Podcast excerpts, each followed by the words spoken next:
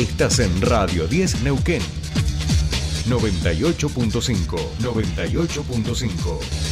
Radio 10. Desde las 7 y hasta las 9. Tercer puente.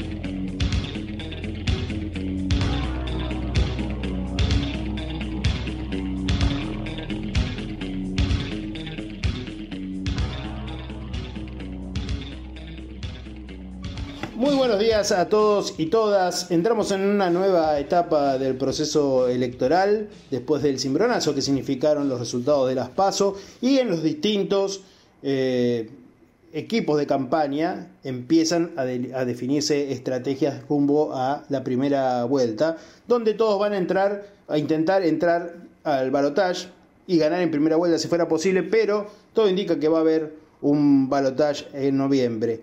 Eh, en esa estrategia empiezan a aparecer algunas triquiñuelas que no suelen influir eh, demasiado en, el electorado, pero sí empiezan a molestar a, los candidatos, a las candidatas, eh, circulan entre los periodistas, etcétera, como son por ejemplo las encuestas sobre cómo está la intención de voto después de las pasos. en general no tienen Fíjense en si, si miden alguna de esas encuestas, cuáles son los datos técnicos, cuánta gente se, entrevistó, eh, cuál fue la metodología, etcétera. Porque si hay algo que vimos eh, en estas elecciones, como ya viene sucediendo, es que las encuestas han fallado.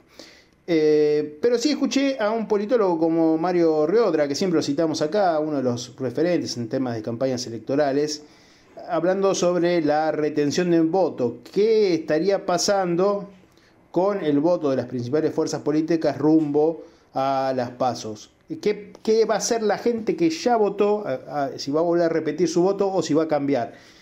Eh, los estudios indican que en el caso de Milei es el que más retiene, el 100% casi de los votos. No estaría perdiendo votos, es el que ha quedado mejor posicionado sin dudas.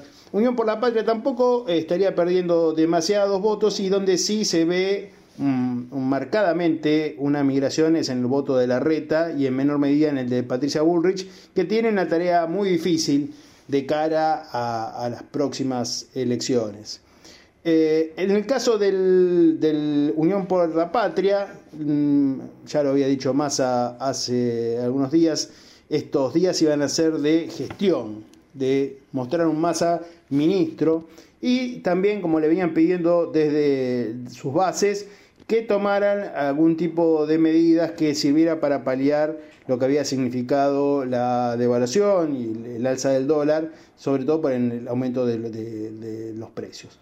Eh, así que el domingo pudimos ver a través de las redes sociales, y ahí se armó toda otra discusión, una serie de anuncios, mm, más de 10, sobre medidas paliativas en el terreno económico para jubilados, para pymes, sobre tema precios, sobre aumentos de prepagas, para la gente que tiene potencial trabajo, tarjeta alimentaria, eh, amas de casa, etc. Mm, medidas que de alguna medida servirían para compensar las pérdidas de, los ingresos eh, y reforzar indirectamente la candidatura de Sergio Massa. Eh, y esta es una columna de comunicación, no de economía, así que una de las cuestiones es pensar eh, cómo ha sido esta, la comunicación de estas medidas. Muchos sectores le pedían, y hoy lo podíamos ver, por ejemplo, se veían en algunos programas de televisión, ¿por qué no hubo una cadena nacional? ¿no? ¿Por qué no hubo una cadena de televisión? ¿Por qué no se anunció por, eh, por televisión? ya que lo que se usó, la metodología que se utilizó fue la de mm, ir eh, a través de Instagram, de TikTok, mostrando una serie de videos que se fueron lanzando durante todo el domingo con cada una de estas medidas y pedirle a los eh, ministros, ministras, que a lo largo de la semana fueran explicitando mejor esto. Eh, la directora del ANSES estuvo hablando, la ministra de Trabajo estuvo explicando algunos de, de estas medidas durante el día de hoy. pero fue lo, llamativo fue que fue de, esa manera, fue a través de las redes sociales donde se impulsaron em, estos videos, se armaron grupos de difusión, los equipos de campaña de eh, em, Unión por la Patria armaron grupos de difusión en WhatsApp donde se iban mandando los videos, eh, los grupos, cada grupo tiene alrededor de mil em, personas y se habían armado mm, siete, ocho grupos ya en el día de ayer y se iban llenando, había mucho entusiasmo entre, entre las fuerzas que intervienen por la patria por eh, sumarse a esto y tener estos materiales que estaban haciendo falsa, falta en, esta campaña. Eh, así que dentro de Unión por la Patria lo que se vio es una apuesta a la gestión eh, que tiene que sostener y tiene que paliar si quiere tener llegar con posibilidades. Según estos datos, estaríamos frente a entonces en las próximas semanas una pelea entre Milei y, y, Massa, fundamentalmente por entrar al balotaje. Y si en algún momento, antes de las PASO, eh, quienes apoyaban a Unión por la Patria veían con preocupación que se cayera Milei, porque eso podría hacer ganar a Patricia Bullrich en una primera vuelta, e incluso hay quienes insinúan que hubo cierto eh, ponerlo en el, tapete para que fuera Milei el, el principal opositor a Massa.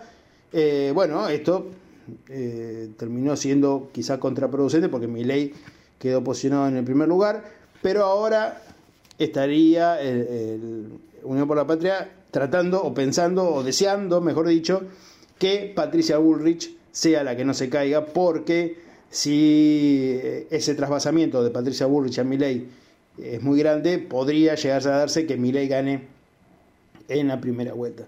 Así que bueno, empiezan a definirse las estrategias comunicacionales de, cada una de las fuerzas políticas. Eh, en los próximos días seguramente empecemos a ver ya algunas piezas comunicacionales, spot, etcétera. Y eh, todavía falta un poco más para que empecemos a ver la campaña oficial y que llegue algo que no hubo en las pasos, que sí va a ser obligatorio en eh, este camino a la primera vuelta, que van a ser los debates presidenciales, que todo indica que, a diferencia de otros que fueron bastante aburridos, van a tener eh, condimentos interesantes que veremos en las próximas semanas.